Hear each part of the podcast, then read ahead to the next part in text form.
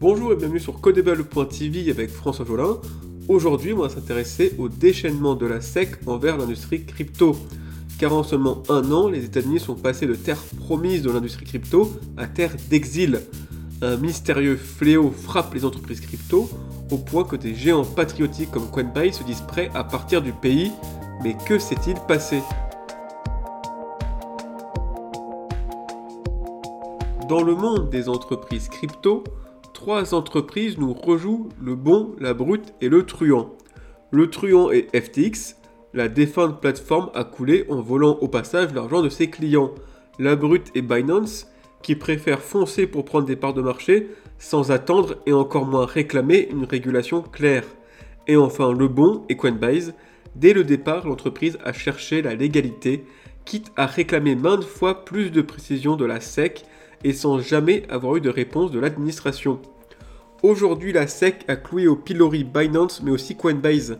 Les plateformes se retrouvent accusées de ne pas avoir les licences financières adéquates pour proposer certains crypto-monnaies que la SEC juge depuis peu comme des securities, soit des produits financiers. Comme actifs financiers, nous avons les matières premières, aussi appelées commodities aux États-Unis, qui existent en dehors de tout contrat et de toute entreprise, tels le blé, l'or, les diamants. Et de l'autre, les produits financiers, aussi appelés securities aux États-Unis, qui sont émis par des entreprises à travers des contrats. Ils peuvent souvent avoir des dividendes pour enrichir ceux qui les possèdent. Or, cette épineuse question de trier les actifs financiers est faite par une loi datant de 1946 qui ne permet absolument pas de trier les nouvelles crypto-monnaies. Bitcoin est vu comme une commodities, y compris par la SEC. La crypto-monnaie unie de l'entreprise Uniswap est une securities, ok. Mais où se situe ETH de la fondation Ethereum? Tout ce flou est pointé depuis des années par Coinbase qui demande une loi plus claire de la part de la SEC. L'administration ne lui a jamais répondu et ne compte pas y répondre de si tôt. Mais pourtant accuse Coinbase de ne pas avoir suivi la réglementation. Ce cirque bureaucratique est déjà exaspérant mais il faut aussi parler de l'absent FTX. Car le truand FTX a lui profité du laxisme de la SEC, alors qu'une simple audition de ses comptes ou de ses associés aurait évité la perte de milliards de dollars aux particuliers, l'administration s'est montrée absente devant le truand. Après sa chute, on découvre que le truand a arrosé de 73 millions de dollars dans l'administration, que ce soit démocrate ou républicain. Même des hauts cadres de la CFTC et de la SEC ont trempé avec FTX.